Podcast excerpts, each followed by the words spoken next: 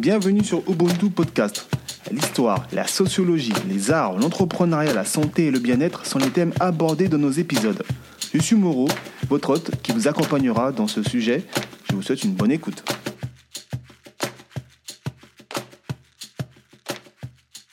Bonjour, bienvenue à tous. Euh, merci à tous qui nous suivent depuis euh, deux ans. Deux ans euh, d'aventure, deux ans de podcast, deux ans d'émission, deux ans d'expérience que, que l'on partage depuis le début. Merci à tous. Aujourd'hui, je suis pour un nouvel épisode inspiré sur la Djelia, pour ceux qui ne comprennent pas un peu les grillons, mais aussi sur un homme, un grand homme que j'ai eu la chance de, rencontrer, que j'ai découvert à pas mal d'années, que je rencontre en vrai. C'est un honneur que j'ai pour moi de vous présenter M. Dali Kouyaté. Bonjour M. Dali Kouyaté. Bonjour. Comment allez-vous? Eh ben, Je vais très bien et c'est un honneur pour moi d'être là aujourd'hui euh, avec vous. Merci. En tout cas, l'honneur est partagé j'espère qu'on prendra du plaisir à échanger sur euh, les, questions que j'ai préparées pour vous, sur pas mal de choses. Donc déjà, à travers votre parcours, on sait que vous êtes, on va sentir, vous êtes un grand homme, avec euh, une, qui grande famille aussi, grande famille, hein, je vais renseigner, hein, j'ai fait mon enquête, une grande famille de, de, jelly, on va dire ça comme ça. Alors pour ceux qui ne savent pas, jelly, on va dire plutôt griot, voilà, mais je préfère utiliser le terme jelly, qui est plus à proprement parler que griot, on va dire, bon, c'est un peu un terme assez, assez suspect. donc, vous avez fait carrière dans le cinéma actuellement. Vous, euh, vous, vous, inspirez de pas mal euh, de mythes africains vous proposez à travers les, réalisations des films, aussi des reportages et des documentaires sur différents sujets comme bah, l'excision dont on avait parlé tout à l'heure, par exemple. Donc en tout cas, c'est un honneur de vous rencontrer ici présent. Est-ce que vous pouvez vous présenter pour que les gens puissent euh, entendre votre voix Oui, euh, l'honneur est partagé. C'est un honneur pour moi aussi de, participer à, cette émission. Et moi, je suis donc euh, Dani Kouyaté, issu d'une famille de griots burkinabé d'origine malienne et guinéenne. Mhm. Vous savez, quand on parle de, de griot, on parle du mandé. Et le mandé, ça, ça regroupe toute l'Afrique de l'Ouest quasiment. Mhm. Donc les frontières euh, Burkina, Mali, Guinée, tout ça, sont caduques hein, dans, dans, les fêtes. Mhm. Donc euh, je vis en Suède, euh, j'enseigne le cinéma et le théâtre en Suède et je suis réalisateur de, réalisateur de films de, mhm. métier. Voilà, succinctement une présentation. Merci. Merci. Ben, on va revenir un peu sur euh, la, la euh, tout ce qui est Cryo, juste pour reprendre un peu, qu'est-ce que c'est qu'un Jelly Oui, c'est pas, pas facile de, définir euh, en, quelques termes ce que c'est un Jelly. Parce que le, le, dans la société mandingue est au cœur de, de la société, en, ce, sens que nous sommes, nous sommes des sociétés orales, comme quasiment partout en Afrique, hein, c'est l'oralité. Et, dans ce contexte oral, les griots sont les maîtres de la parole, comme on dit, en ce sens qu'ils sont la mémoire du, peuple en quelque sorte, puisque la mémoire n'est pas sur un support matériel. Pas de bibliothèque. Chez nous, la bibliothèque, c'est en l'occurrence le griot, qui retient et qui transmet l'histoire de, de, père en fils et de génération en génération. Mais cette fonction académique du griot n'est qu'un aspect de, de, de, ces fonctions réelles, parce qu'en réalité, le griot est aussi euh, le conseiller des rois et des, chefs traditionnels mais tout en étant aussi euh, très proche du peuple. C'est en, ça qu'il est particulier. Et il est entre le peuple et le pouvoir. Et il est censé dire les choses telles qu'elles sont et telles qu'elles doivent être parfois. Et c'est en ce sens qu'on disait qu'il n'y a pas de bon roi, il y a des bons griots. ça veut dire que si le, si le roi est bon, mhm. ça veut dire que son conseiller principal, qui est le griot, mhm. et il est bon, quelque part. Tout à fait, tout à fait. Ah, parce que lui, il est l'écho du peuple. Tout à fait. Et lui, il peut dire au roi, voilà ton peuple, ce qu'il qui pense et ce qu'il voit. Mhm. Et voilà ce que tu devrais faire si tu penses vraiment à ton peuple. et, et ainsi de suite. Et donc, le griot avait cette fonction fondamentale donc d'intermédiaire entre le pouvoir et le peuple, mhm. mais il avait au-delà de ça un rôle aussi de médiateur dans la société. D'accord. Parce que c'est lui, qui intervenait, lui qui intervenait pour, euh, pour calmer les querelles, Oui. pour résoudre les problèmes, euh, les conflits dans la société. On fait appel au griot. Oui. Il, vient, il vient là, il, il écoute tout le monde. C'est l'art d'écouter aussi. L'art d'écouter. Parce qu'on on parle de parole, mais nous on dit que la, la- la belle parole commence par la belle écoute. Exactement. S'il n'y a pas d'écoute, il n'y a pas de parole, il n'y a, que de- il y a que des mots en l'air. Et donc le griot, c'est quelqu'un qui doit avant tout savoir écouter. Écoutez. Mhm. Savoir écouter. Et le, le- et le savoir écouter est aussi important, sinon plus important que le savoir parler. Et, et donc, euh, il, il fait la médiation de ce point de vue-là en écoutant et en, et en aidant à la résolution des problèmes de, de la société. Et donc cette fonction de médiation n'est pas la seule fonction du griot. Il est aussi éducateur. Éducateur. Il est aussi éducateur en ce sens qu'il transmet la morale de la société à travers ses paroles Oui. et à travers les contes souvent. Par Mhm. exemple, euh, les contes sont très moraux Oui. hein, euh, pour les enfants, les histoires pour enfants. D'ailleurs, il n'y a pas d'histoire pour enfants chez nous, il y a des histoires. D'accord. Et, et- et les enfants doivent pouvoir ramasser là, dans les histoires qu'on raconte leurs contes. Chacun doit avoir son conte. Mhm. Quand tu t'adresses à, un- à un auditoire, tu dois avoir en tête qu'il y a des barbus, il y a des non-barbus, comme on dit. Et, et donc, euh, il faut que tout le monde ait son compte. C'est pour ça que quand le griot parle euh, dans le cercle ou sous l'arbre, quand il raconte des histoires, on ne dit pas euh, ça c'est pour les enfants et ça c'est pour les grands. Les enfants, ils sont là, euh, hein, au- au- autour du cercle, en premier rang, puis les, les- les plus vieux, ils sont à l'arrière. Ouais. Et, et le griot, il s'adresse à tout le monde en même temps. Et il doit pouvoir s'adresser à tout le monde en même temps. Et en, et en ce sens-là, il est donc euh, éducateur aussi. D'accord. D'accord. Donc, et- vous voyez, donc le, le griot a énormément de fonctions. Oui, oui, oui. Et, et ça fait qu'il était au cœur de, de,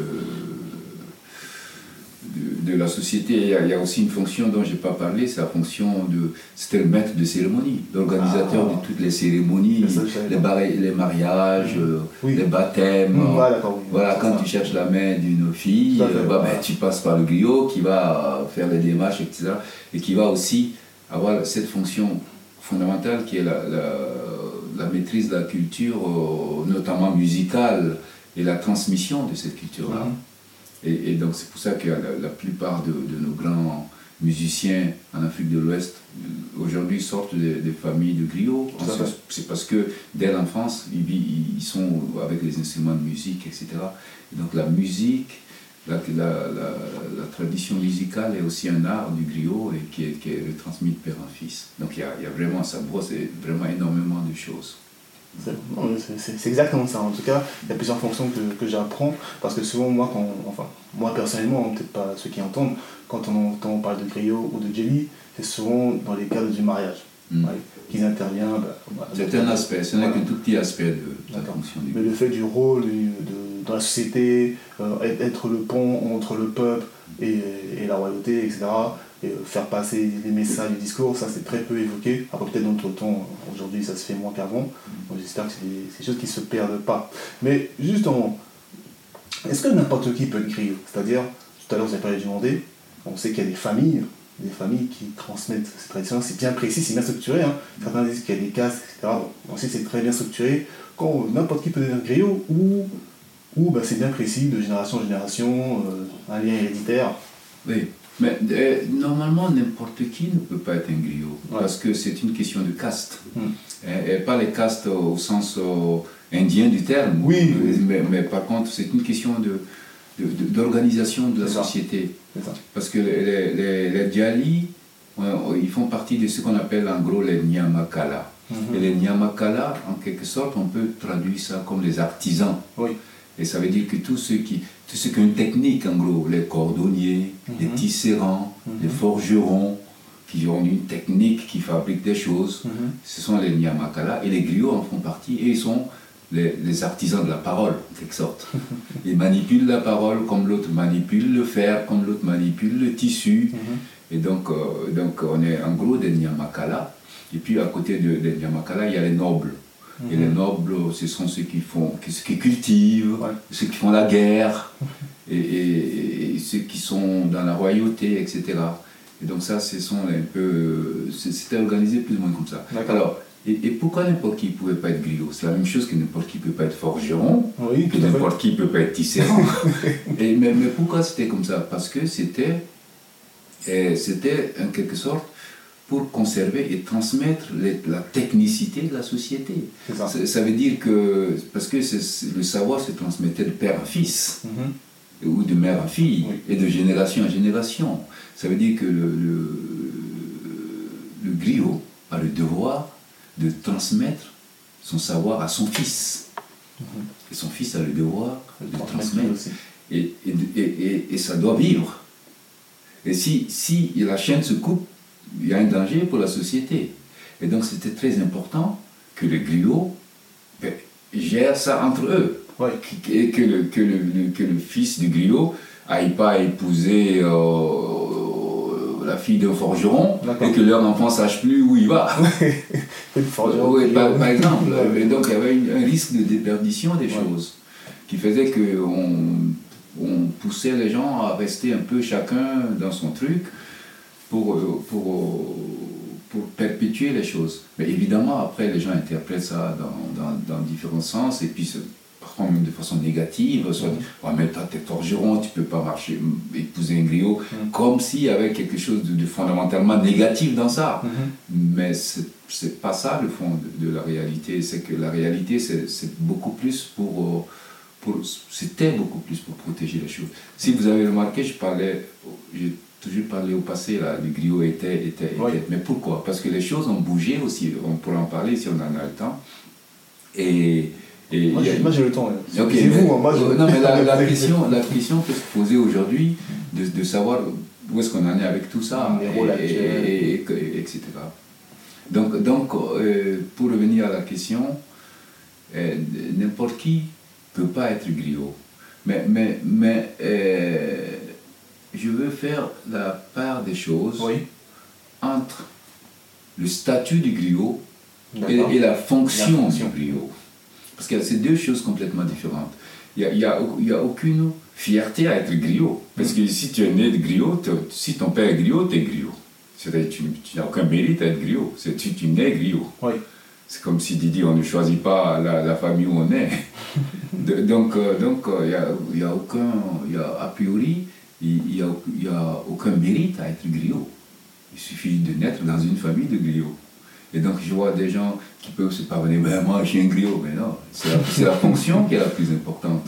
Et comment tu assumes ta fonction de griot? Comment tu montres que tu es griot? C'est ça qui est le plus important, finalement. Et, pour ce qui est de la fonction du griot, alors moi je dirais qu'aujourd'hui, si on parle d'aujourd'hui. Aujourd'hui, actuellement Actuellement, euh, être griot, n'importe qui ne pas l'être, n'importe qui ne peut pas l'être, mhm. mais assumer la fonction du griot, ce serait quasiment bien que tout le monde le fasse. puisque, puisque, puisque finalement c'est une fonction fondamentale. Oui, dans une famille. Dans, la, question de la mémoire du peuple, la question de, la défense des valeurs, la question de la transmission de la culture, la question de, la médiation, la question de, de l'intégrité de la parole, mhm.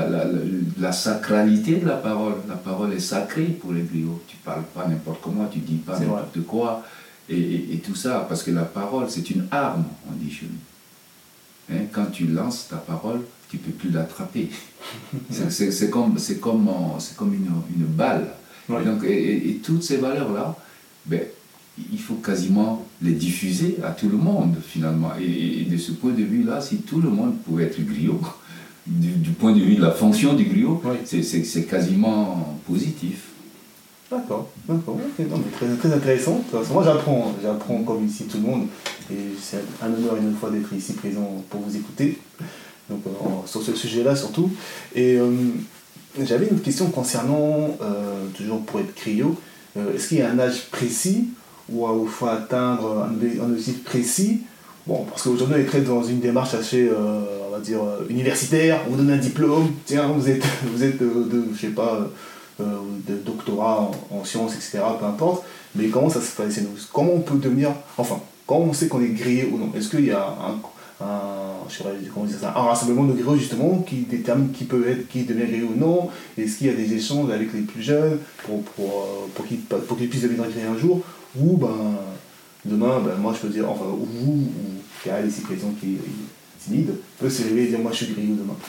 Est-ce que c'est assez normé, est-ce que c'est structuré? Ah oui, mais comme, comme, comme, on- comme je disais, euh, on ne décide pas d'être griot, on est griot. Mes enfants sont des griots. D'accord. Après, après, après, ils assument ou ils n'assument pas. Ça, c'est une autre histoire. C'est-à-dire qu'être griot, c'est, juste appartenir à une famille. Ah, ok, d'accord. Et, et après, tu as Après, des il y a la griots. fonction. Oui, et puis euh, tu as des griots qui pratiquent. Et tu as des griots qui ne pratiquent pas.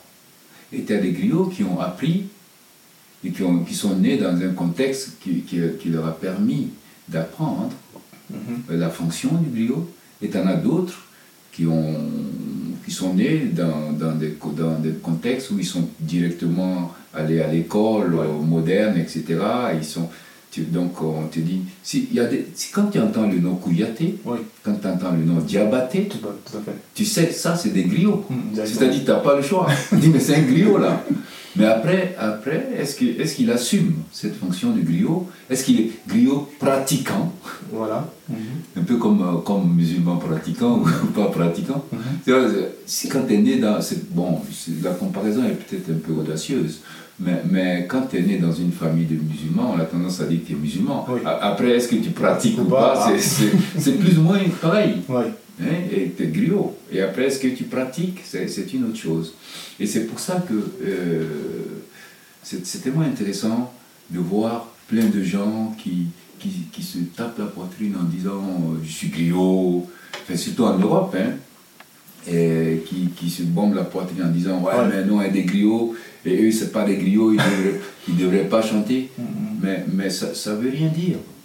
Parce qu'être griot, ça ne veut rien dire. Enfin, il n'y a aucun mérite à être griot. Il n'y a pas de mérite.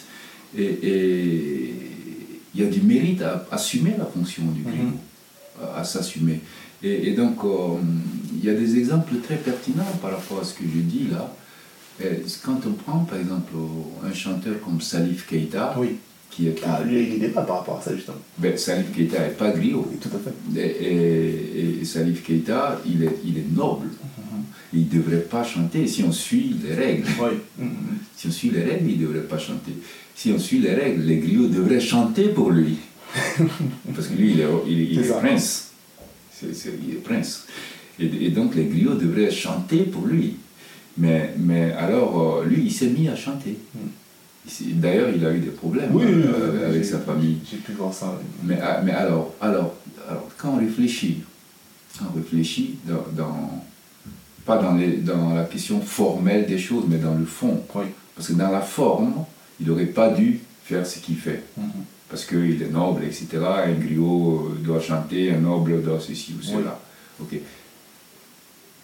Mais ça, c'était dans un contexte Mhm. qui est dépassé. C'est vrai. Et, et si on regarde ce que Salif fait, sa musique qui est, qui est, qui est, qui est écoutée partout dans le monde, qui est dansée partout dans le monde. Quand tu vas au Japon dans une boîte de nuit et que tu vois des Japonais danser Salif Keita, une musique mandingue, Oui. chanter presque comme un griot, parfois beaucoup mieux que beaucoup d'autres griots qui chantent, alors tu peux te poser la question, c'est quoi le plus important? Est-ce qu'aujourd'hui, au XXIe siècle, le plus important, c'est que des, des jeunes Japonais dansent de la musique mandingue hein, à, à- à Tokyo? Mhm. peu importe si c'est un noble qui le chante ou, ou un griot, Oui. ou est-ce que c'est important de dire non, lui là, il ne doit pas chanter parce qu'il est noble Et qu'on laisse la place à, à ce griot-là qui va venir, qui va chanter, et que son, sa musique ira pas à Tokyo. Donc, c'est Oui, ça la question aujourd'hui. Oui, Et- donc aujourd'hui, il faut se poser la question de savoir qu'est-ce qui est important pour l'Afrique aujourd'hui et qu'est-ce qui est important pour, pour, le, pour cette question de Djalia? Mhm. Et la, la tu, bon, tu as parlé de djali, donc tu comprends, c'est Oui, oui, djelia. bien sûr. Ouais, ok. Et. Bah, après, il faut expliquer peut-être pour ceux qui ne comprennent pas. Oh non, mais la, la, c'est, on va dire que c'est, c'est en gros le- le- le- l'art d'être, l'art, de pratiquer le griotisme. Moi, je vois ça comme l'école. Voilà. Oui, c'est ça. Voilà, la vois. djelia, c'est toute la conditionnalité du griot. Voilà. on appelle la djelia. Et, et- et donc, euh, en gros, pour moi, personnellement, qui, viens d'une famille euh, de griots, couillatés, et les, les- les autres griots chantent les griots couillatés, on dit que il y a une chanson qui dit euh, Couillaté, euh, maître des griots, il n'y a pas de meilleur griot qu'un couillaté, etc. Bon, alors chaque fois que moi j'entends cette chanson en tant que couillaté, et en plus chanter de, par la bouche d'un autre griot, ben c'est, stressant. Parce que ça t'appelle à, ben, à prouver. Oui, Je veux dire-. Mais oui, euh, mais ça- mais c'est- il faut assumer. Oui, Quand on te dit assumer. que tu, tu- tu es le, le- le plus grand, ben, il faut montrer que tu peux sauter. Si on te dit que tu es le plus, le plus grand sauteur, ben, après il faut sauter, on va voir. Il, il- il faut qu'on te voit au saut. Et, et donc c'est c'est ça la question aussi aujourd'hui. Et donc pour moi, euh, de voir quelqu'un qui n'est pas forcément un griot et qui, et qui assume cette fonction aussi bien qu'un griot et parfois beaucoup mieux que beaucoup d'autres griots, ben, j'ai dit c'est de ça qu'on a besoin au- aujourd'hui beaucoup plus que d'autres choses parce que l'Afrique, ce qui nous manque aujourd'hui, c'est- ce sont les, nos propres repères. On est perdu. On a besoin de, de, de- de nos valeurs. On a besoin de sentir que nos valeurs sont consommables par ceux qu'on imite. Oui. Et, et, et donc, tous ceux qui peuvent assumer la fonction, assumer la fonction, parce que le statut est devenu secondaire pour Oui. moi. Le statut, c'était dans le temps où on avait besoin de sauver, les, les- les meubles pour que la société n'aille pas en déperdition dans, dans le système traditionnel de fonctionnement. Et donc ça, ça c'est devenu caduque maintenant. On n'a on plus besoin de ça pour sauver. De toute façon, ça a éclaté.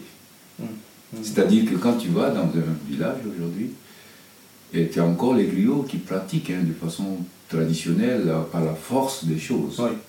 Par la force des choses, parce que l'économie de marché ne les a pas complètement consommés. Mhm. Tout à fait. Donc eux, ils, ils arrivent encore à, à pratiquer les choses au- dans les règles de l'art, si je peux appeler ça comme ça. Et- mais, mais, euh, mais même eux, ils sont en danger, parce que tu as de plus en plus de vieux qui ont de moins en moins d'oreilles qui les écoutent. Oui, c'est ça. Mais surtout les jeunes. Il y a de moins en moins de jeunes qui écoutent les, les vieux.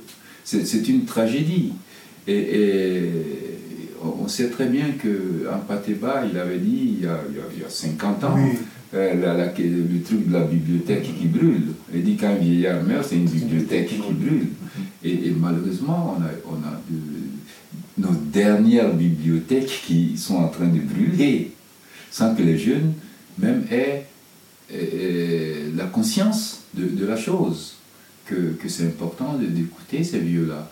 Bon, il y a eu beaucoup de travail qui a été fait depuis, il y a, ple- il y a plein de gens qui ont écouté des griots, euh, euh, qui les ont enregistrés. Les sur ont- YouTube, euh, plein de voilà, il y a, il y, a, il y, a, il y a beaucoup de choses qui se, qui se, qui se, qui se fait pour, pour, pour aider à, à brancher tout ça aujourd'hui. Le travail des mémoires est, est fait.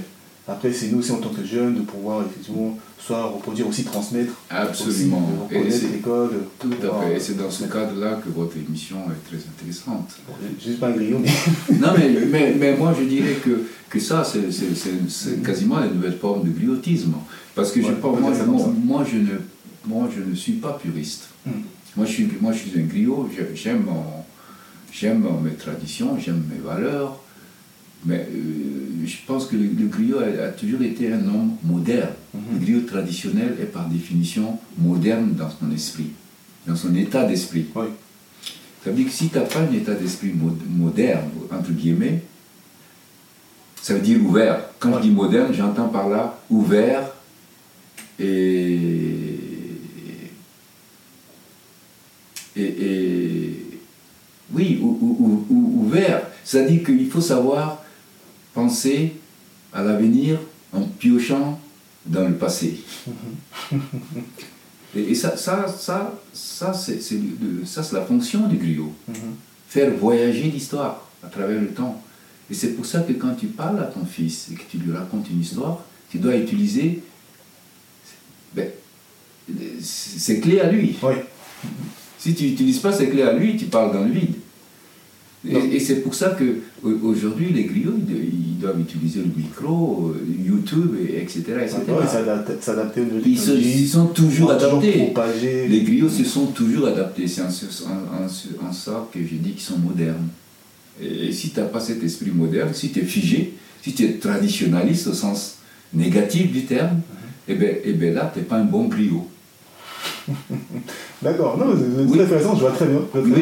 parce que parce qu'il y a des griots qui sont des, des, des, traditionnalistes au sens négatif du terme. Ça veut dire qu'ils se disent ça doit rester comme ça, sinon ce n'est pas bon. Et ce n'est pas vrai, ça, aucun griot n'a jamais pensé que si les choses ne se font pas de façon puriste, c'est pas bon.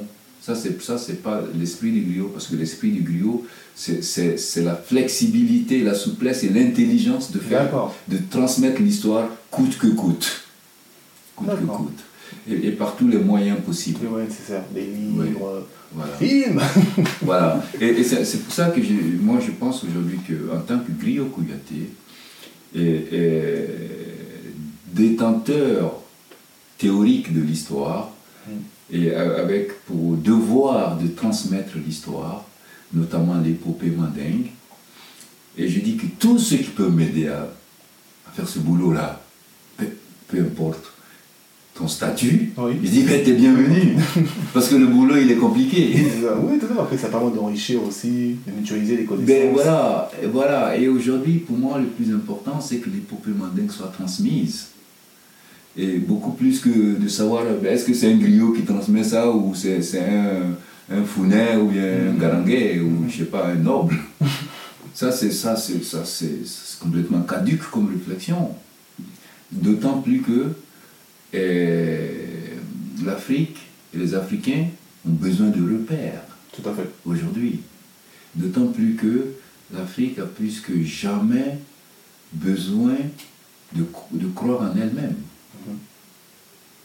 et, de, de, revenir sur, sur, les fondamentaux. Vous savez, et, il, y a, il, y a, il, y a, il y a beaucoup de gens hein, qui travaillent là-dessus. Si, si on prend même seulement les religions, il, y a, énormément à dire sur, sur, sur, les religions africaines et, sur les religions monothéistes, l'islam, le christianisme, le judaïsme. Mm-hmm et, toutes ces religions soi-disant monothéistes, euh, pas soi-disant, Là, vous voulez dire c'est les bombes non, non, mais, non, mais elles sont monothéistes. Non, mais c'est juste un, lapsus que j'ai fait. Et, mais toutes ces religions monothéistes-là, elles sont venues et, ont souvent combattu et diabolisé ces types de pratiques, nos pratiques. Nos pratiques. Et, il se trouve malheureusement que nos pratiques étaient intimement lié à notre culture et à notre façon de, de, voir la vie, de la concevoir et de la mener. Après, ça, ça, ça résiste, hein Enfin, ça, ça, survit, ça vit toujours. Non, mais c'est pas mort. C'est pas mort. On est, juste, on est juste dans la confusion. Voilà. On est confus. On est confus et on est. Et, on est bah, la tragédie, c'est surtout la jeunesse. Ah là ça, ça veut dire que, les, bon, déjà, moi, je ne me considère plus tellement jeune. J'ai dépassé la soixantaine. Vous êtes encore jeune, c'est bon. mais, mais, je vais dire que déjà, déjà pour nous, on était, on était un peu en débandade par rapport à, nos religions traditionnelles. Mhm. Bon, je ne parle pas de mes petits-enfants. Qu'est-ce qu'il en reste? Donc ça veut dire qu'à ce niveau, il y a aussi un grand boulot à faire. Parce que le problème, je pense, peut-être que je sors du sujet là. Oh, vas-y, vas-y, vas-y. Mais, mais, mais, je pense que le, le, problème, pour nous, avec, avec cette question de religion, c'est que les, les, religions africaines sont, sont beaucoup plus proches de la philosophie que, que de la religion dogmatique. Parce que nous, on n'a pas de dogme. On n'est pas dogmatique. Pas. Ça, ça veut dire qu'il n'y a pas une façon d'être un bon ou un mauvais religieux. tu, tu es en face de tes responsabilités et de la nature. Je veux dire, tu assumes. Par exemple, tu prends euh, un exemple très concret, c'est les donceaux, par exemple. Les donceaux, c'est les chasseurs. Oui. Et les chasseurs, ce sont les, les- ce sont les, je dis, c'est des confréries. Hein. Bon, là, par contre, euh, tout le monde peut être donceau. Mm. Ouais, parce que là, c'est, tu rentres dans le clan et puis tu es initié, etc. Mais, mais euh, le, le, c'est, le connaisseur de la nature. Il connaît les arbres, il connaît les plantes, il connaît les animaux. Et, et, et il, est, il est en phase avec la nature, il est, il est en phase avec les êtres, euh, les animaux et les minéraux. Oui. Il est en phase avec tout ça. Et, et il communique avec la nature, il communique avec l'arbre parce que il, il pense que tous, tous ces êtres-là sont des êtres vivants. Mhm. Et, et donc, euh, un, un chasseur qui, qui, qui, qui soigne avec des plantes, quand il va couper la plante, il sait qu'il va tuer un être vivant. Ouais. Donc, il va expliquer à la plante pourquoi il est obligé de faire ça. Parce que c'est faire- mais c'est l'ordre des choses. Mais il a besoin de- d'expliquer à la plante. Et la plante n'a pas le choix, c'est l'ordre des choses. Je suis surpris, euh, ce de nous entendre dans ces, dans ces discussions-là parce que c'est des sujets euh, que j'ai déjà abordés avec des proches euh, il y a quelques temps. Et vraiment, ça fait plaisir d'entendre ça de votre bouche, en tout cas, en tant que, en tant que aîné, en tant que coro. ça me fait Mais c'est comme ça. Mais c'est que- quand le, le, le, le donceau il va tuer la gazelle en mettant sa douille dans, son fusil, ben, il est conscient qu'il est en train de, de, de, de- de poser un acte qui va enlever une vie. Et, donc, avant de tirer, il va expliquer à la gazelle, bon ben écoute, hein, je fais ça pas de façon gratuite. J'ai besoin de la viande. Mhm. Bon, moi, je n'ai pas été initié, hein, je, Mm. je- je simplifie les choses. Ah, Mais, mais dans le fond, c'est ça. oui. Et donc, tu dois, tu dois avoir une raison pour faire les choses. Et, et c'est pour ça que nous, on n'avait aucun problème avec, euh, avec la nature. Aujourd'hui, quand on parle de, climatique. changement climatique et tout ça, Mhm. mais ça, ce sont des problèmes inventés par, par d'autres systèmes. Parce que chez nous, on était écolo par définition. C'est-à-dire qu'on on ne détruit pas la nature par définition. On fait les choses de façon intelligente. Mais ça, c'est tout ça qui a été massacré pour revenir au, sujet, Mhm. euh, avec, avec, la- avec la, euh, le massacre de, de nos valeurs traditionnelles et le massacre de nos, de, de- nos croyances. Ben, c'est tout ça qu'on a massacré. Et d'une certaine façon. Et c'est à tout ça qu'il faut revenir d'une certaine façon. Et c'est à tout ça qu'il faut arriver à faire prendre conscience.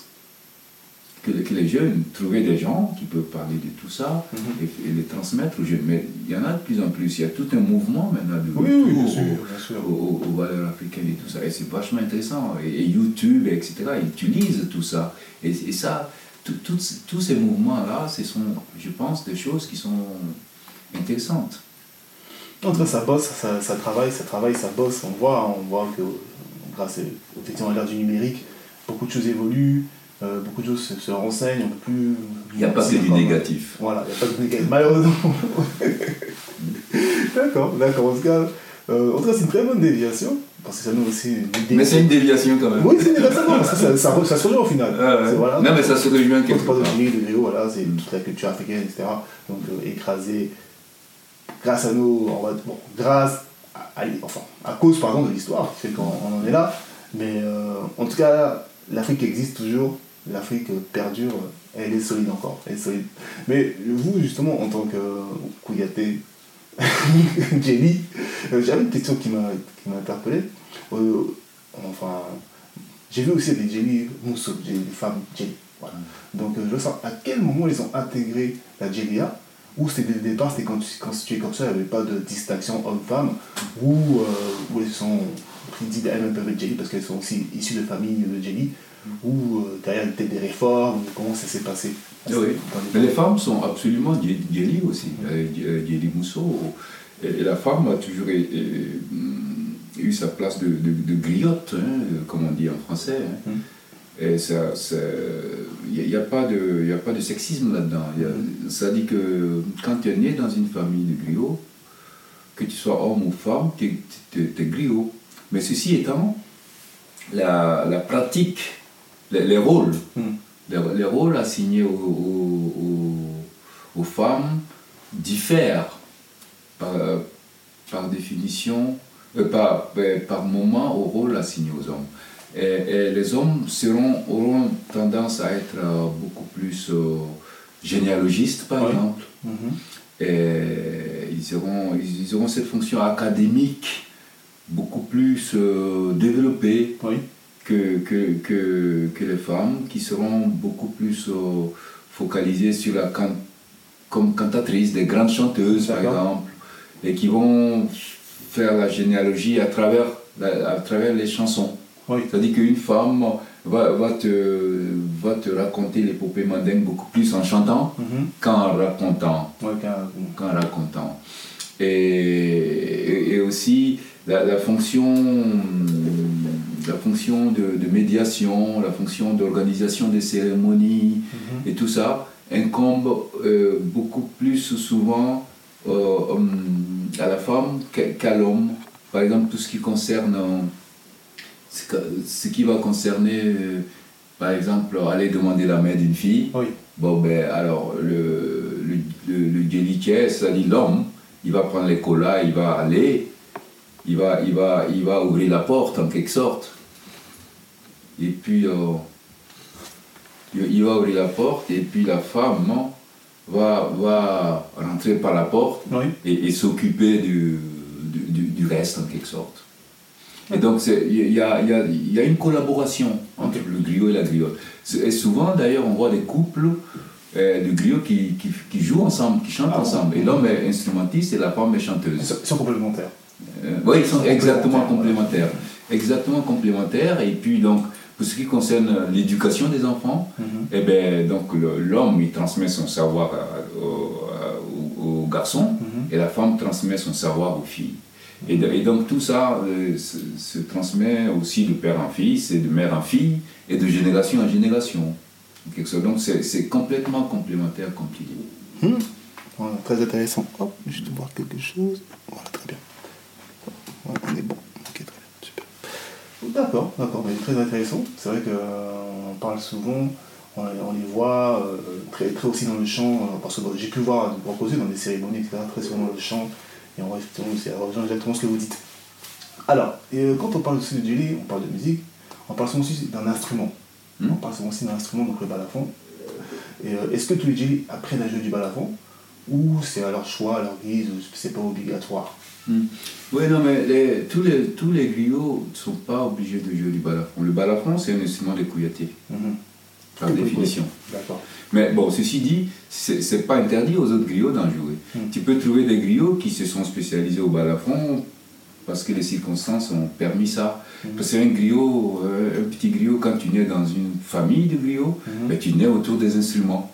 Et s'il y a un balafon là, et si ton père a été balafoniste, tu deviens, tu, bon, tu joues. Chez nous, tu, quand tu demandes parfois depuis quand tu as appris à faire la musique, tu, tu, sais pas.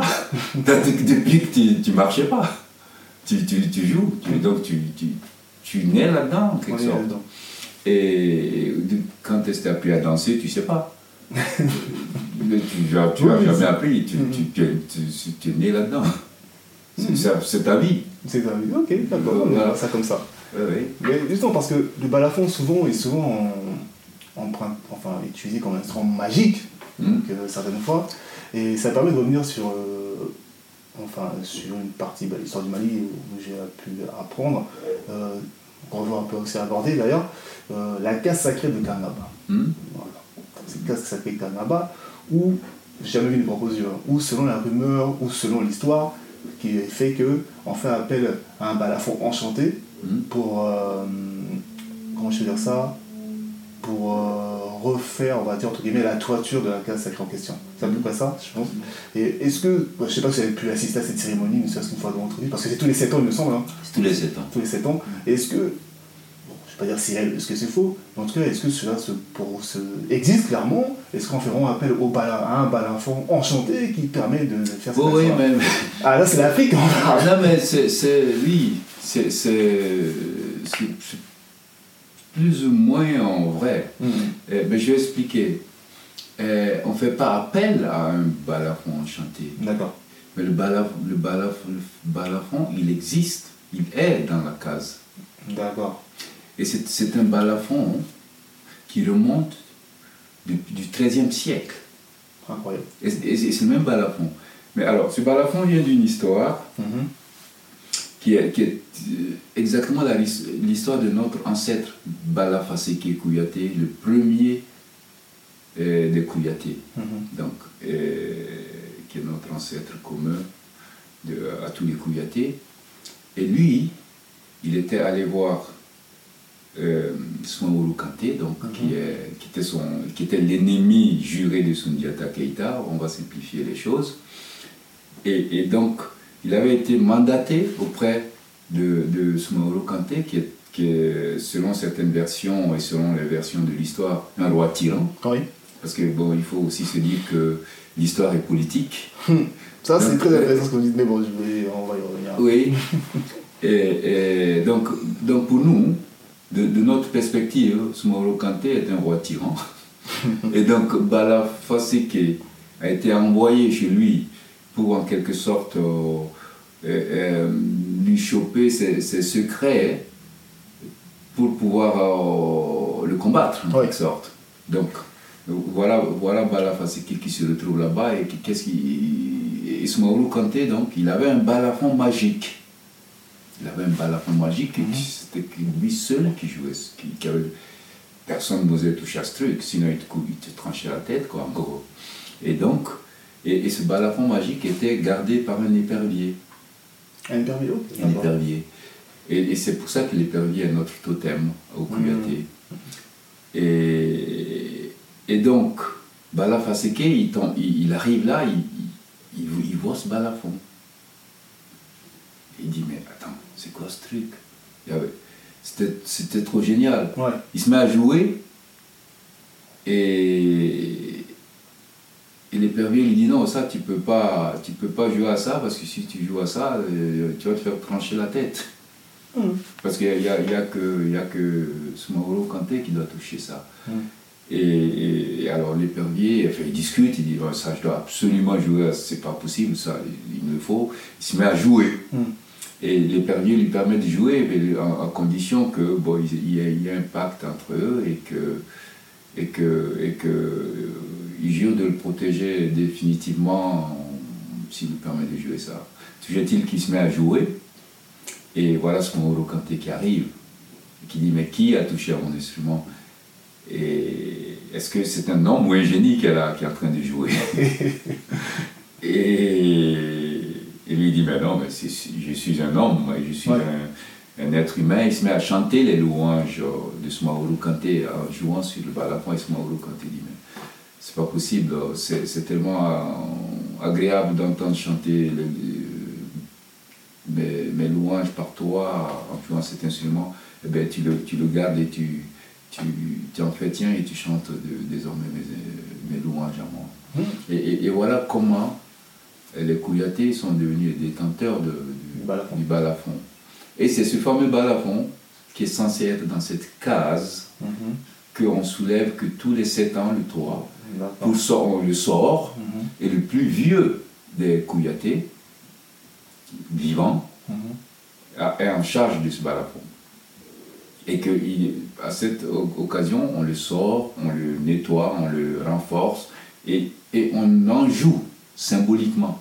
Mhm. Et donc c'est comme une sorte de... euh, bon, on, on envoie le balafon en révision, quoi. on, envoie, on envoie une voiture en révision. Et, mais une fois, une fois tous les sept ans, Ouais. et, et, et par le, vieux, le plus vieux, le, plus vieux des Kouyatés, et qui, a- D'accord. qui est le seul à, à, à Pour pouvoir jouer. toucher. Voilà, et donc c'est ça, ça c'est l'histoire de- du Sosobala. Mhm. Voilà.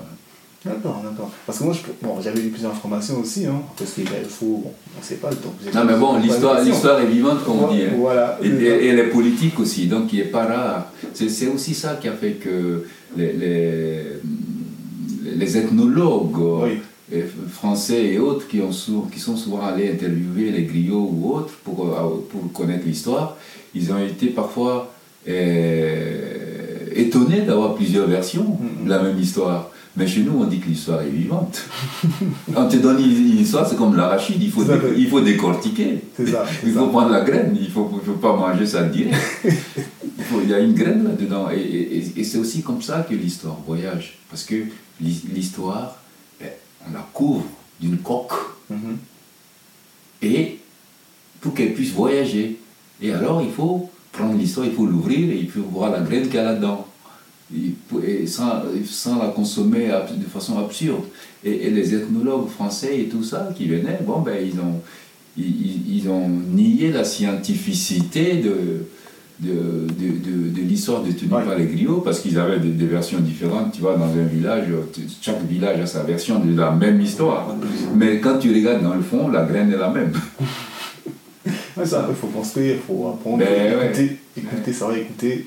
Et puis voilà, aussi questionner aussi. Questionner, Exactement. questionner les plus anciens, ceux qui ont plus d'expérience pour retranscrire cette histoire. En tout cas, voilà, c'est une très belle histoire, euh, la, la gare sacrée de Bernabas. J'espère que Gaël, tu connais ça. Je viens de. Ah là là. Ça fait plus de 10 ans que je connais ça maintenant, par contre.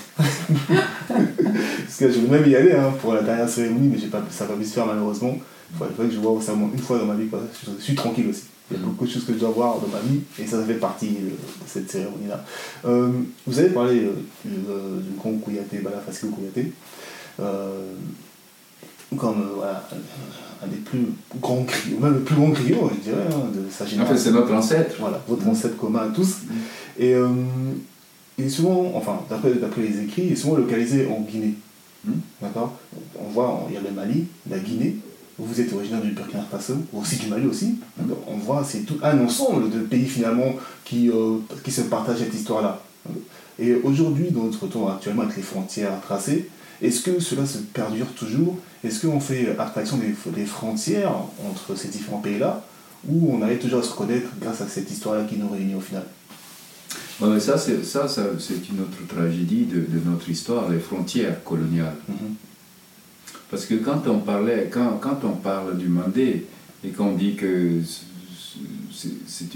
c'est, en Guinée et c'est, au Mali et c'est au Burkina, en réalité, le, le- le- En Mauritanie, en Mauritanie aussi, oui, oui, oui, absolument. Et, et en Gambie, au Gambie aussi. Et au, temps, au, au- au temps où le Mandé était dans son apogée, Mhm. ben, ces- ces ces pays étaient loin d'exister. Oui. Ils étaient absolument loin d'exister. Et effectivement, la capitale, la capitale du, du Mandé se situait en Guinée, Mhm. du côté de la Guinée. Mais c'était, le cœur de,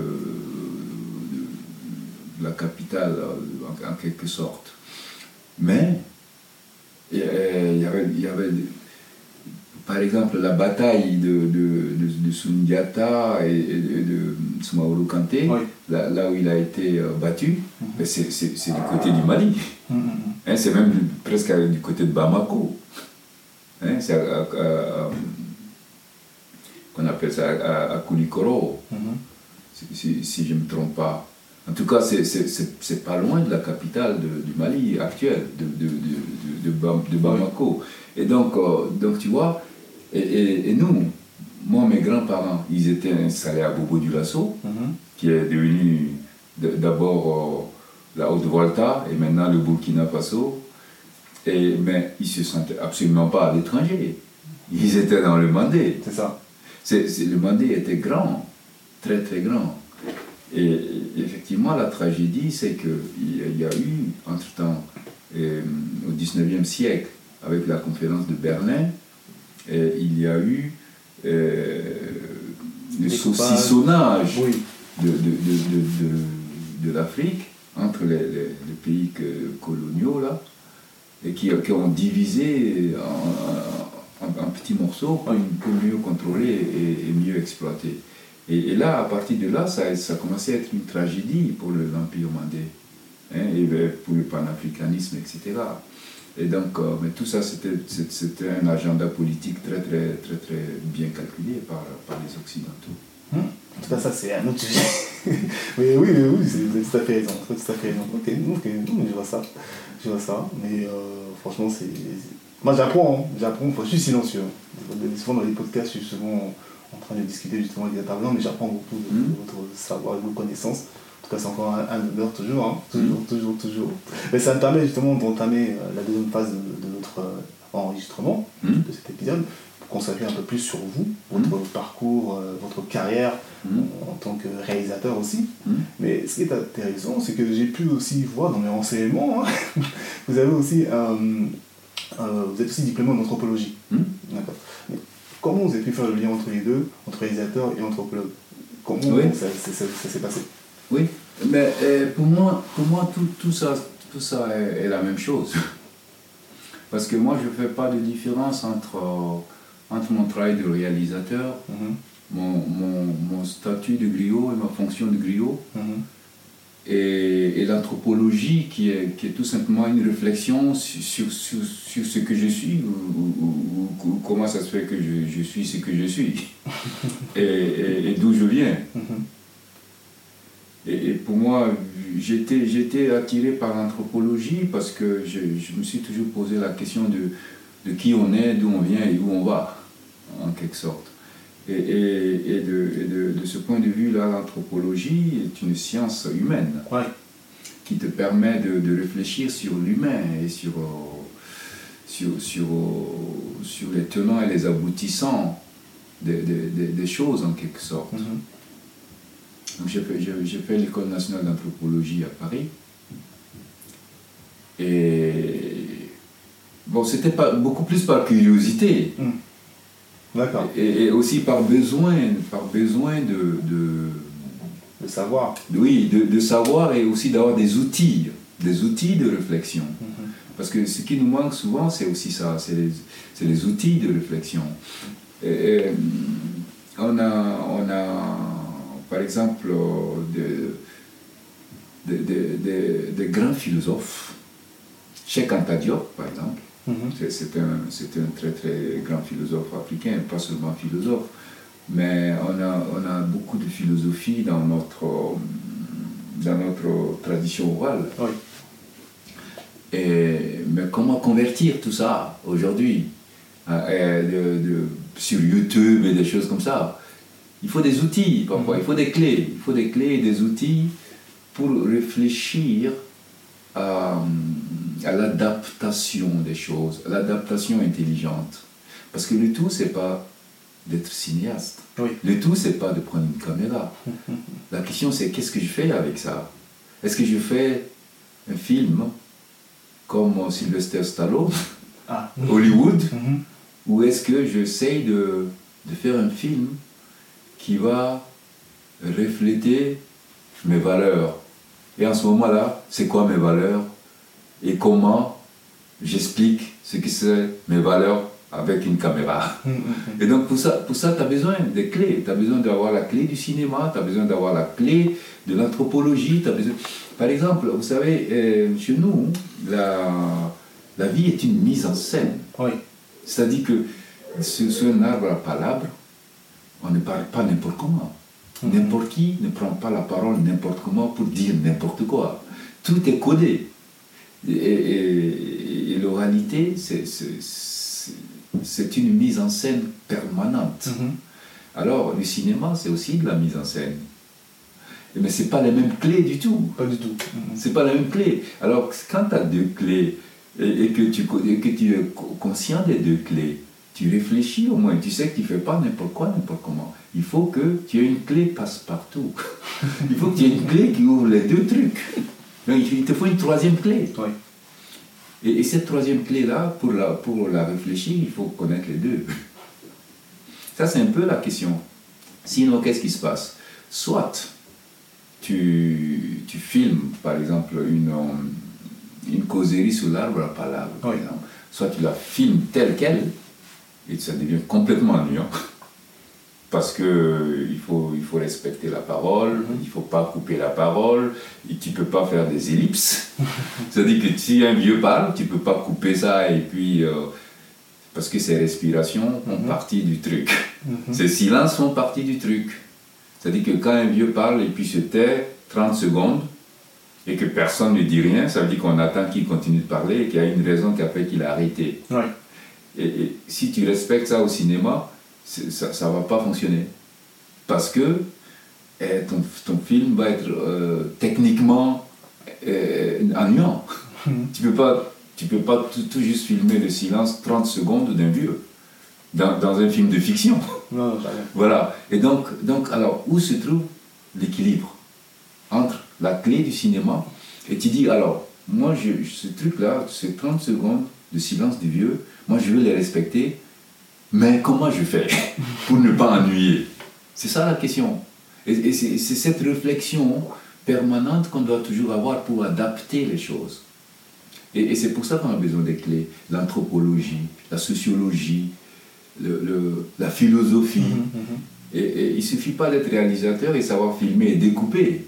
le risque, c'est de, de, de, de, de, profaner ou, ou, tu vois, Surtout dans le type de, de, de, film, de réalisation que vous faites, c'est clair qu'il faut avoir, on va dire, plus de bagages pour pouvoir aborder certains sujets. Absolument. Et quand tu, quand tu fais un film comme L'épopée mandingue, qui, était mon premier long métrage, qui est à l'héritage du griot, ben, c'est une lourde responsabilité. Tu prends la caméra pour raconter l'épopée mandingue, tu ne vas pas faire un film hollywoodien. Mhm.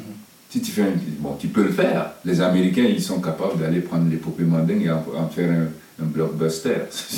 Hein, ils, peuvent se faire énormément d'argent avec ça. Mais euh, ça, c'est pas mon objectif, si tu veux. Et, donc, euh, s'ils font ça, moi, je serais content. Hein. Ce serait de toute façon une façon de valoriser à leur façon notre histoire. Mais c'est pas mon objectif, à moi, en tant que griot, c'est de raconter l'histoire de façon importante et de façon intéressante euh, pour, pour l'Afrique et pour les Africains. Et d'ailleurs, ce film qui est à l'héritage du griot est devenu un classique dans, les universités américaines, dans les écoles d'études africaines. Parce que là, tout d'un coup, il y a un truc où les jeunes Américains en quête d'identité, etc., en quête de, réflexion sur l'Afrique, ils vont regarder ce film-là. Et, bon, voilà, c'est pas un film qui a rapporté de l'argent, mais qui a, assumé sa fonction en quelque sorte. En tout cas, c'est un film qui, a, qui contribue beaucoup jusqu'à présent. Il est passé dans les familles euh, mm. Euh, pour connaître l'histoire, je ne le cache pas. Hein. Moi, j'ai un ami ici, euh, j'ai un ami euh, qui nous parlait de, cette histoire de Santa Keita, du film. On était beaucoup plus jeunes, il nous racontait ça, on voyait ça comme des super-héros. comme des super-héros, cette histoire, c'était impressionnant. Et ça contribue en fait. En fait, c'est ce qu'on a, ce qu'on appelle, ou ça appelle ce qu'on appelle les mythes fondateurs en fait. Mmh. Voilà. Ça permet de, construire euh, un enfant, surtout, hein, les adultes, mais surtout chez les enfants, mmh. qui peuvent effectivement s'associer, euh, croire et euh, s'inspirer, en tout cas qui permettent de construire des bases solides pour, euh, comme, de, comme servir de repères de notre, de notre temps actuellement. Mm. Donc vraiment votre film a beaucoup contribué. Mm. Je tenais à vous dire, je vous remercie. les salutations de mon frère Sadio, qui, quand je lui ai dit que j'allais vous enregistrer, il m'a dit il faut que tu poses cette question, cette question, cette question, cette question. Mm. alors qu'on est déjà grand, les grands. Donc vraiment, tu as beaucoup contribué. En tout cas, merci. Merci pour ce film-là. Ben, puisque c'est votre premier long métrage, moi j'aurais voulu savoir euh, pourquoi avoir euh, pour faire euh, sur, sur Taketa, mm. pardon, pourquoi avoir faut voir ces films-là, pourquoi pas d'autres? Est-ce que c'était parce que voilà, en tant que griot et Kouyaté, c'était obligatoirement que vous fassiez ce film-là, ou bon, c'était comme ça, une inspiration, quelque chose qui vous tenait à cœur ben, C'était exactement ça. Pour moi, c'était un devoir de commencer à à, faire euh, le cinéma avec le mandingue, qui est l'histoire fondamentale que nous, on doit raconter. Nous avons le devoir et la mission de transmettre euh, les peuples mandingues. C'était un pacte que notre ancêtre a passé avec les Keita, mm-hmm. avec Sundiata. Et donc, euh, mon grand-père, quand j'étais petit, il racontait cette histoire à qui voulait l'entendre. et, donc, cette histoire, pour moi, pour moi c'était fondamental. De, Mais ceci étant, il y, avait, il, y a, beaucoup de gens qui auraient certainement pensé que bon, ce garçon, il aurait dû attendre d'être un peu plus costaud avant de, s'attaquer à, à l'épopée mandingue, parce que c'était prétentieux. C'était considéré comme prétentieux pour, pour le jeune euh, étudiant en cinéma qui ah, sortait de son école et qui voulait tout de suite faire l'épopée mandingue. Parce que le- les gens peuvent. cette histoire est tellement importante et tellement grande qu'on ne pouvait pas s'imaginer qu'un jeune réalisateur qui n'a même pas d'argent imagine faire l'épopée mandingue pour son premier film. Et donc, euh, on m'a pris pour le crapaud qui se prend pour un éléphant. Mais, euh, mais moi, mon avantage, c'est que je sortais aussi du théâtre. Moi, je sors de l'école de mon père, qui était un homme de théâtre avant tout. C'est un grand homme aussi dans le cinéma, etc. Ouais. Ouais, et moi j'ai eu la chance d'être à l'école de mon père euh, au théâtre depuis que j'avais 7 ans. Et donc euh, la création, la fantaisie, l'art de- d'inventer les choses et de ne pas se laisser euh, battre par le manque de quoi que ce soit quand Ouais. on est en, en création. Parce que l'imagination, l'imaginaire et l'imagination, et ça, ça, ça a des ailes. Et, et, et- et rien ne peut bloquer l'imaginaire et l'imagination. Mhm. Et, et même pas l'argent. Je veux dire, moi je peux fermer mes yeux et me retrouver en Amérique. C'est dans ma tête. Oui, bien sûr. Et, et- et- et- et j'y crois. Et, ça, c'est- j'ai pas besoin d'argent pour ça. Et la création, c'est la même chose. Alors, donc moi, j'étais persuadé que, que je pouvais faire l'épopée mandingue à condition, moi, de trouver les clés pour faire ce truc-là. Ouais. Et pour les faire à ma façon. Et, parce que mon but, c'était pas de faire des, des, des grands chevaux, euh, des costumes d'époque, euh, des, des- etc., etc. Et, par contre, mon, mon objectif, c'était de raconter l'histoire. De, de raconter l'histoire parce que j'étais persuadé que cette histoire, de toute façon, était- ne peut pas ne pas capter. Parce, qu'elle est vivante. Alors j'ai trouvé une clé. Alors mon truc, c'est que quand on me racontait l'histoire quand j'étais gamin, moi, je, moi, je, je l'imaginais l'histoire. Moi, je, moi, je, voyais les, je voyais les décors, je voyais les trucs. Je, je me suis dit, ok, mais quand je retourne dans mon imaginaire, il n'y a, rien que je vois que je ne peux pas construire, moi, au, au cinéma. Et donc, je, je, je, je me suis dit, tiens, je passe par l'imaginaire d'un petit garçon, que j'étais finalement, et, et- et qui, qui écoute l'histoire Mhm. et qui me fait voyager dans l'histoire. Et donc c'est comme ça que j'ai construit ce, ce scénario. C'est l'histoire de ce petit garçon Mabo qui écoute un vieux, qui lui raconte l'histoire Oui, c'est ça. et qui rêve l'histoire. euh, Et, donc moi j'ai filmé l'épopée mandingue exactement comme moi je voulais et comme je pouvais. Oui. Et dans mon propre décor, avec mes propres costumes, avec avec- il n'y a rien qui débordait financièrement.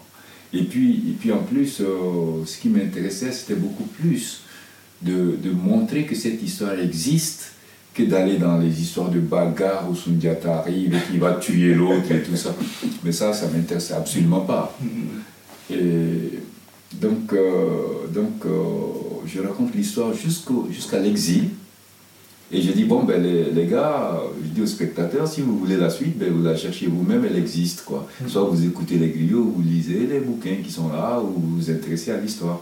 Et ça, c'est exactement le petit, l'histoire du petit garçon, Mabo, qui est dans le film, qui doit désormais s'assumer et chercher le- la suite de l'histoire. Et c'est ça la clé aussi du- du sc- de ce scénario-là. On me dit souvent, mais c'est pas fini l'histoire. Mais si, c'est fini. Et le film est fini. Parce que le but, c'était que le petit garçon se lève et qu'il aille chercher l'histoire. Et de ce point de vue-là, c'est à lui de trouver. Et, et moi, j'ai fini le film. Donc, euh, la- les bagarres et tout ça ne m'intéressait pas dans ce film. nous, quand on est plus jeunes, on voit les bagarres. hein. Ouais, non, mais c'est ça. Ouais, ça. Mais, mais c'est aussi le cinéma. Quand, Oui. quand, ben, c'est pour ceux, ceux- qui imaginaient que je me prenais pour un éléphant, alors que j'étais un crapaud, ils imaginaient, ils se demandaient mais comment il va organiser les bagarres, comment, comment les chevaux, comment les, les habits d'époque et tout ça?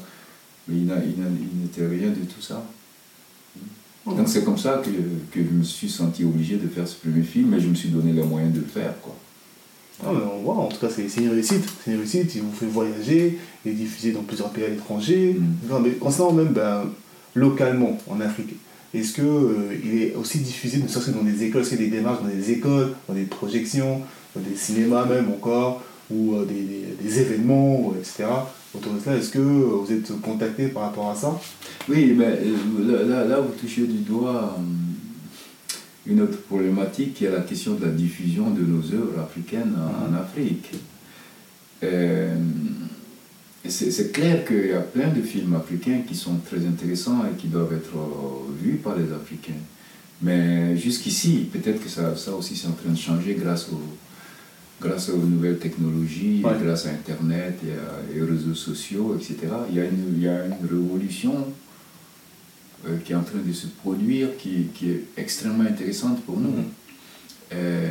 C'est la, euh, la, consommation de nos produits par notre public euh, d'origine.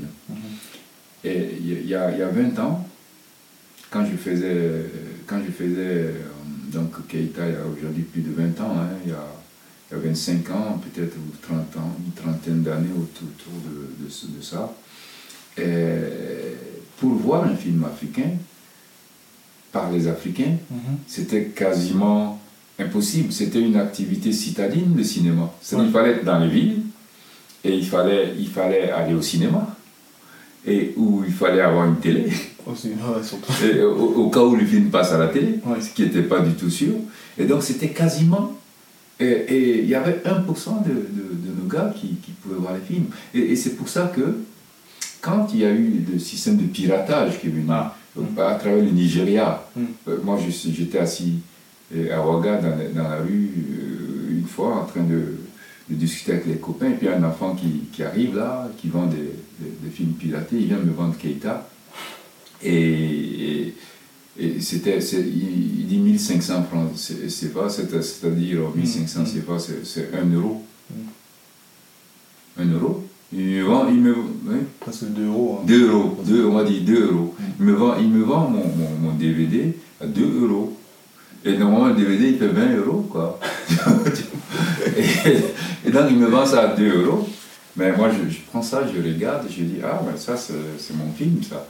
Et le petit, il me regarde, il dit, ouais, ouais, et puis quoi encore ben, C'est comme ça que je vois le truc. Il ne me croit pas, il ne me croit pas que c'est mon film. Euh, bon. je, sais que, je sais que lui, ce pauvre garçon, il, sur ces 2 euros, il va gagner peut-être 2 centimes, tu vois, et puis tout le, reste de l'argent va aller au Nigeria. Mais enfin, au-delà de, de cette anecdote, et j'étais pas, j'étais pas fâché, triste ni fâché parce que c'était, pour moi, c'est la, c'est, la seule façon par laquelle ben, les Ouagalais vont consommer ce film. Malgré tout. Malgré tout. Malgré, tout, C'est, le film atteint son public. Hein? Et, et, de toute façon, et cet argent ne va pas dans, dans, ma poche, quoi qu'il en soit. Et, au moins, ce que je gagne, c'est que mon public voit mon film. Et, et ça, le film ne reste pas fantôme. Et, donc et, ça, c'était ça, c'était ça, ça c'était le cas jusqu'à il n'y a pas longtemps, jusqu'à jusqu'au boom des, des, des, des, réseaux sociaux. Quoi. Jusqu'au boom encore aujourd'hui, le cinéma est élitiste dans les salles de cinéma en Afrique. Il n'y a quasiment plus de salles de cinéma d'ailleurs. Ils ont toutes fait les peu, peu de salles qui restaient fermées.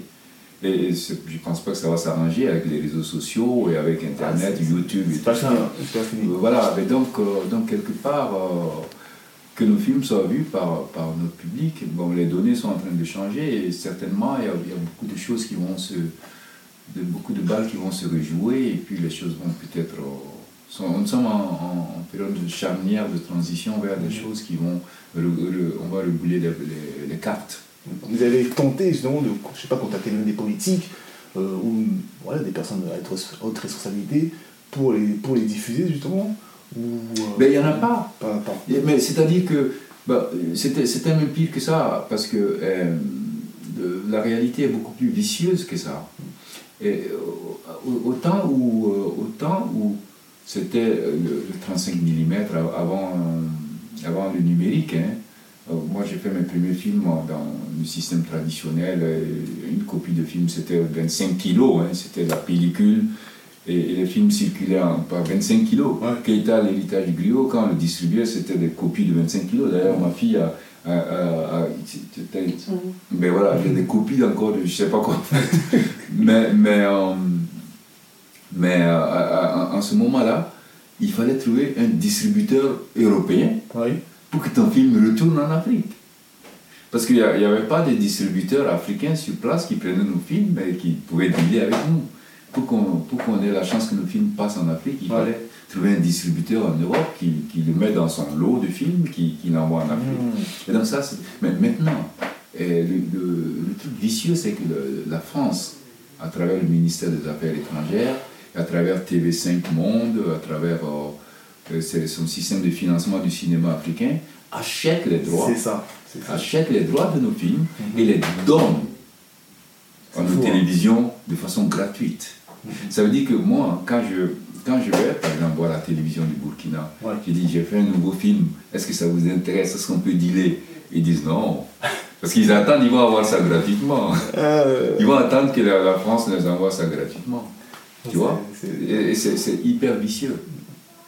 Donc ça veut dire que moi, euh, euh, ma télévision, je ne peux pas rentrer en business avec, avec ma télévision parce qu'elle elle trouve mon produit gratuitement par la France. C'est assez vicieux. c'était une de mes questions qui allait arriver, mais euh, puisqu'on en parle, autant, autant en parler. C'est vrai que voilà, il y a pas mal de, de choses qui sont récupérées. Beaucoup de choses de films qui sont récupérées par la France, même des, même des certains festivals, hein, même le, j'apprends que le FESPACO aussi financé d'une certaine façon, euh, tout ce qui est centre culturel, etc., qui récupère pas mal de choses. Donc, euh, vous, en tant que réalisateur, surtout, vous êtes assez engagé dans votre démarche, est-ce que, ou, comment vous faites pour vous organiser face à ça? Est-ce qu'il y a des démarches qui sont prises comment, Quelle est la solution? Qu'est-ce qu'on fait? c'est un problème de production, c'est un problème d'argent. hein. La question, c'est juste une question d'argent. Parce que qui, qui détient la production Mhm. ben, dé- détient le, le- le truc? Parce que qu'est- qu'est-ce qui se passe? Il se passe que euh, aujourd'hui, de plus en plus sur le terrain, euh, grâce aux, aux nouvelles technologies, au numérique et tout ça, on trouve plein de jeunes qui, qui se- qui se sont désaliénés Ouais. du système. Parce que c'est un problème d'aliénation. Parce que nous, on n'avait pas le choix. Moi, je fais un film en- euh, pour un budget de, de 2 millions d'euros. Mhm. Trouvais ça où? Mais eh, c'est pas, pas en Afrique que tu vas trouver ça. Et, et donc, eh, ton, ton, tes 2 millions d'euros, tu vas les trouver par l'Union européenne, par le- l'OIF, l'Organisation internationale de la francophonie, Mhm. par la- le Centre national du cinéma en France, par, euh, et puis accessoirement de petites aides par ton propre pays, Ouais. qui ne peuvent même pas, euh, tu vois, Mhm. genre les miettes, quoi. Et, et donc, quand tu mets tout ça ensemble, tu te rends compte que tu dépends complètement de, de tout ça. Mhm.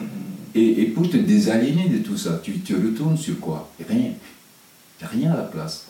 Et, et c'est ça le fond du problème. Alors moi, si je veux, si je veux me désaliéner, je dois retourner sur le terrain. Et c'est plus ou moins ce qu'on fait maintenant avec les nouvelles technologies. Ouais. C'est le- bon, là, je, je m'en vais pour faire un film. Mhm. Et puis c'est pour la première fois de tous les films que j'ai fait où je pars juste avec un, un occidental, un technicien euh, Ah européen. Ah ouais. Et tous les, tous les autres, je vais les prendre sur place. Et, et je pars juste avec mon directeur photo. Et, et tous les autres techniciens sont pris sur place. Et tout le matériel, à part la caméra, que le directeur photo a tenu lui-même à avoir sa caméra, Mhm. ce que je comprends, à part cette caméra que lui, il, il- il prend, il est belge, hein, il vient de la Belgique, Mhm. à, à part lui qui vient avec sa caméra au Burkina, tout est sur place. Les comédiens, les techniciens, tout est sur place. Et je m'appuie sur mes propres forces pour, pour réduire la dépendance, Ouais. justement, Mhm. et pour, pour entamer la désaliénation. Mhm. Et, bon, moi je suis encore aliéné parce que je vis en Europe Mm. et, et que les films que j'essaie de faire, la, la facture des films que j'essaie de faire impose euh, un peu d'argent. Parce que, Ça dit, si je, veux, si je veux espérer aller à Berlin ou bien à, ou à Cannes ou à Tokyo, etc. Parce que nous, on est aussi des ambassadeurs de, de l'Afrique à l'extérieur. Et, et donc, on a, on a aussi une mission de, de, de montrer l'Afrique telle qu'elle est, de notre perspective. Et pour ça, nos, nos- nos- nos produits doivent avoir une certaine facture. Et, et qui, malheureusement, nos, nos- nos dirigeants politiques n'ont pas conscience de l'importance de, de- de la culture pour défendre l'Afrique. Et de toute façon, ils ont tellement de priorités que, Ouais. que, que, que la, la culture, c'est bien connu, c'est- la dernière des priorités. C'est vrai. Et, donc, euh, ça fait que nous, on- nous ici, qui vivons à, à- à l'extérieur, nous, sommes défavorisés de ce point de vue-là. Et nos, frères qui vivent sur place, qui arrivent à créer une économie de terrain, Mhm. donc, ils, ils sont désaliénés, directs. Ils n'ont pas besoin. En plus, leurs produits, ils, ils veulent les consommer sur place. Ouais, ouais, ouais. Et, et donc, euh, donc voilà, ça roule. Ils, ils sont en train de mettre en place un système qui fonctionne. Bon, ceci étant au Nigeria avec Nollywood, Oui, c'était- déjà en place. Là. Et donc ça, c'est en train d'arriver aussi. Et peut-être que petit à petit, euh, l'indépendance va venir du terrain. Parce que si quand ils vont pouvoir travailler de façon à créer un marché, à faire que ça roule, que nous, on pourra peut-être aussi nous, nous- nous rentrer là-dedans et pouvoir faire des films de belle facture en, en comptant sur nos propres forces sur le terrain. Non, vous avez tout à fait raison en tout cas.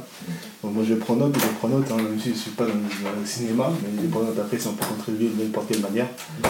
On a déjà- 15 minutes. On a 15 minutes, ok. Ouais. Bon. Brièvement. Dés- Désolé de te dire Non, ça. ça, non, non, ça, vous avez raison, vous avez raison. Après, il y a tellement de choses à, à parler, à dire. Je veux aussi revenir sur le film de Sia, Le du, du Python. Mm. Donc, euh, pareil sur ça et l'unité. Et euh, bon, rapidement aussi, hein, d'accord Euh, Pourquoi avoir fait ce film-là qui est aussi toujours très intéressant, toujours sur les mythes euh, africains, euh, sur voilà, l'imaginaire, etc. Aussi des mythes fondateurs, comme on en parlait tout à l'heure. Donc, ce film-là, qu'est-ce qu'est-ce qui vous évoque? Pourquoi l'avoir fait Celui-là précisément? Oui. Mais alors, ce film, ce film est sur les mythes, mais il est particulier en ce sens qu'il il, euh, il contredit le mythe. Ça. Et, et ce, ce- ce film, il, est- il est, il est révolutionnaire hein, d'une certaine façon, parce que euh, il traite du, du mythe soninké du, du dieu Python, Mhm. mais il, euh, il le nie en ce sens qu'il dit que Python n'existe pas à la fin, Mhm. et que c'est du bluff pour, pour le dominer. Bon, euh, ce, film, c'est l'adaptation d'une pièce de théâtre C'est ça. Et qui s'appelle La légende du Ouagadou, lue par Sia Yatabere. Et Sia Yatabere, donc, c'est la jeune fille qui, qui, qui a été sacrifiée au, au python. Et, et donc, il y a un auteur, Soniké, Mhm.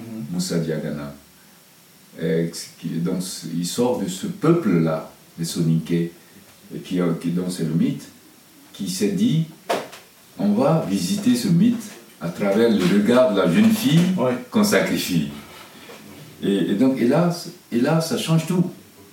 Parce que lui, il se dit, mais est-ce qu'on doit accepter que un Dieu mange ses enfants Ouais. et qu'après il maudisse sa terre? Hmm.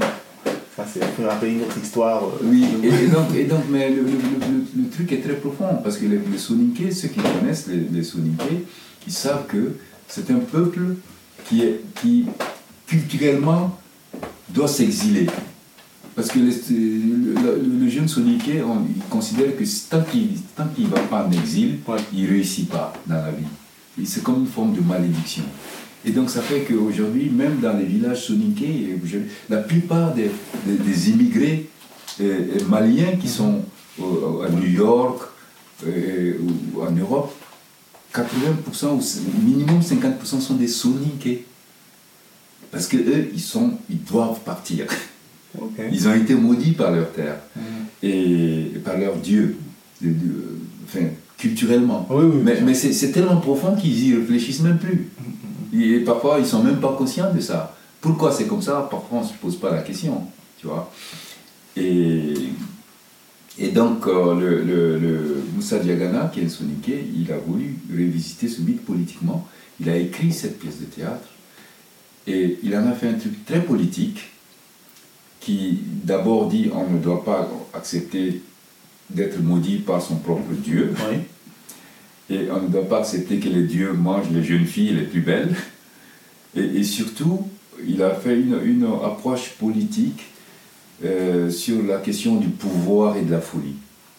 C'est-à-dire que le Kerfa le fou, qui, qui est l'alter ego du roi, en Ouais. quelque sorte. Parce que lui, il est dans la vérité et le roi est dans le pouvoir. Et le pouvoir est forcément déguisé de mensonge euh, d'une certaine façon. Et donc il y, avait tellement de choses là-dedans qui étaient intéressantes. Moi j'ai vu la pièce de théâtre et j'ai été bouleversé. Je me suis dit ça, je vais en faire un film. Ça, il faut absolument en faire un film. Et, et c'est comme ça que ce projet est né. Et d'autant plus que c'était un fils Soninke lui-même Ouais. qui avait fait l'adaptation, moi je me sentais tranquille. Ouais, c'était Je me mieux placé pour en parler. Ben oui, voilà, Voilà, je me suis dit, voilà, c'est- pas moi, c'est votre fils qui, qui lui-même qui a, qui a fait ça comme ça, et moi j'ai trouvé ça audacieux et, et- et- et très intéressant. Mais c'est une métaphore, Ouais. de toute façon. Euh, C'est vrai qu'on a été attaqué par les, par les puristes euh, qui ont trouvé qu'on avait falsifié l'histoire, Mhm. etc., qui étaient très très fâchés. Mais euh, nous, on est des artistes, et, l'art, par définition, joue avec l'histoire.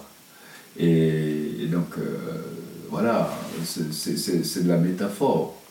Et quand, euh, toutes les grandes histoires, tous les, mythes fondateurs de- de- des différents peuples ont été interprétés de, différentes façons au cinéma. Et, l'Afrique doit aussi avoir sa note à jouer là-dessus. Non, tout à fait. Moi, je ne suis pas un historien, je suis un artiste. Donc, En tout cas, là, vous êtes aussi un historien dans votre position. non, mais je vais dire, euh, je suis pas vous un puriste en tout vous cas. retransmettez l'histoire à travers vos œuvres. Bah, justement, en parlant d'histoire, avant de conclure cette, euh, cet échange, euh, je vais revenir sur un documentaire. Hmm? Je sais qu'on beaucoup de temps, un documentaire sur Joseph Kizerbo. Oui. Grand homme, grand homme de, de lettres, Ouais. euh, une légende vivante ici présent. Euh, quand ceux qui ne connaissent pas pourront se renseigner sur ce personnage. Et euh, vous avez la chance de le rencontrer. D'accord Et, euh, Pouvez-vous nous dire, nous parler un peu de ce, de ce personnage?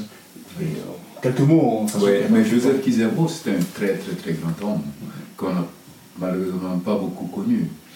Et, moi j'ai eu cette chance inouïe de, de l'interviewer. C'est- Je dirais c'est même pas un film, c'est une causerie que j'ai j'ai menée avec lui. Mhm. Parce que, parce que des gens comme ça, tu peux même pas faire un film avec, avec lui parce que tout ce qu'il dit, tu, peux, tu peux rien jeter là-dedans. Ouais, Donc tu peux même pas faire du, de montage, quoi, quasiment, tu, tu l'écoutes.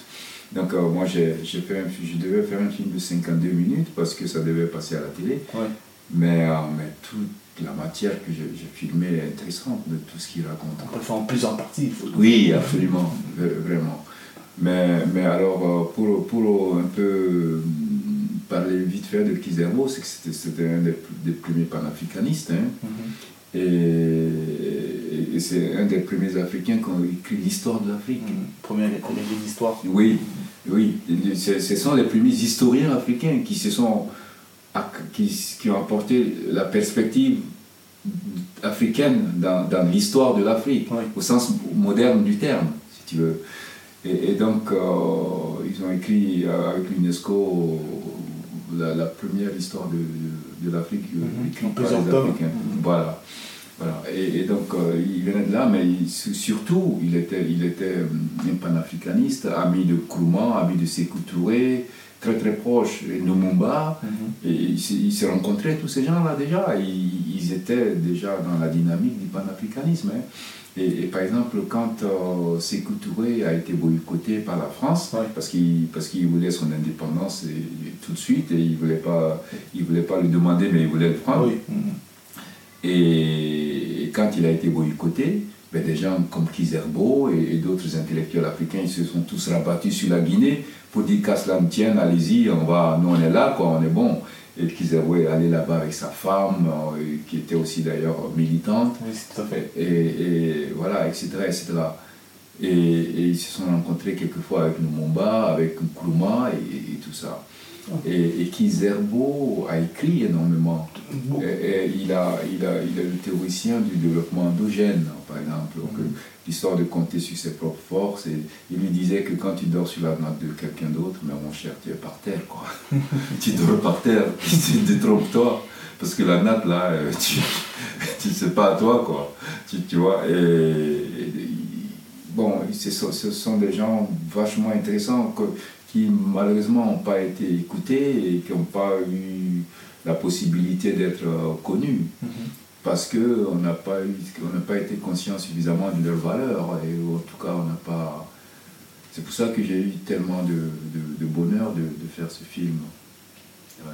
Ah, on a eu plaisir que je recommande à tout le monde de pouvoir découvrir Ouais, cela. Mais, mais euh, je suis curieux de savoir si tu as vu ce film déjà. Euh, le documentaire sur Kizarbo Ouais. Oui, je l'ai su, je suis. je Ouais, suis. mais, mais c'est possible de le voir? Tout à fait, il est sur euh, le site euh, Identité. Ah, j'ai plus le titre. Ah, c'est Euh, bien. Je peux vous montrer après. Je vous montrerai c'est super, c'est bien ça. Ça, c'est très très bien. Parce que ce film est fait pour être diffusé. parce que c'est que la parole du, du, de, doit circuler, vraiment. Non, en tout cas. bon, on arrive à la fin de cet échange. Euh, voilà, monsieur Denis vous êtes très demandé. je ne vais pas vous prendre tout votre temps. En tout cas, c'est un honneur de pouvoir avoir accepté cet entretien. Euh, je voudrais savoir, est-ce que vous avez un message à faire passer Déjà? Ne serait-ce que sur votre actualité aussi, c'est important. vous avez toute une filmographie longue comme le bras, je peux vraiment pas tout parler. Ne serait-ce sur votre actualité, vos conseils aussi en tant que Coro, en tant qu'aîné, il faut nous partager quelques petits mots. Oui, oui, merci. Je veux te dire que je, je suis vraiment très content de, de participer à cette émission-là parce que, comme on le disait tantôt à l'intérieur de l'émission, c'est important de, de, diffuser, c'est important d'assumer la, fonction du, du, griot qui est une fonction de communication. Et aujourd'hui, tous ceux qui peuvent le faire doivent le faire. Et il ne faut pas attendre d'être griot pour faire ça. Aujourd'hui, euh, il faut que tous ceux qui peuvent communiquer et transmettre aident les griots à le faire. Mm-hmm. Et ça, c'est, ça, c'est vachement, vachement important. Et, je vais terminer juste en, ben, en, vous encourageant à, à, continuer, quoi. À continuer. Et puis parce que c'est, c'est aujourd'hui par ces, formes de communication-là qu'on prend la parole, parce que nous, on a, ce qui nous manque le plus, c'est de nous dire de notre propre perspective, mm-hmm. et de nous dire au monde de notre propre perspective. Parce que comme, le dit, euh, comme on le dit d'ailleurs dans Keita, l'héritage du griot, ce que le vieux raconte au, petit garçon à la fin du, film, c'est mm-hmm. ça. Il dit qu'il lui demande est-ce qu'il sait pourquoi dans les contes... Euh, c'est le chasseur qui bat toujours le lion. eh bien, c'est parce que c'est le chasseur qui raconte les histoires. Toujours. Et si le lion euh, raconte, eh bien, il va donner les versions de, de faits là où il a, lui, il a gagné quelquefois. Mais là, on a la version du lion aujourd'hui. Ben, si tu considères ça comme ça, c'est très bien. merci en tout cas. merci à vous. Merci. Encore une fois, un plaisir à vous. Ben, J'espère que vous avez apprécié cet échange. Euh, n'hésitez pas à nous retrouver sur les différents réseaux hein, qui sera disponible sur les différentes plateformes de streaming. Et puis, ben, je te dis très bonne journée comme d'habitude. Le jingle de la fin que je. Merci à vous d'avoir écouté l'épisode. Je vous dis à très bientôt pour le prochain sujet.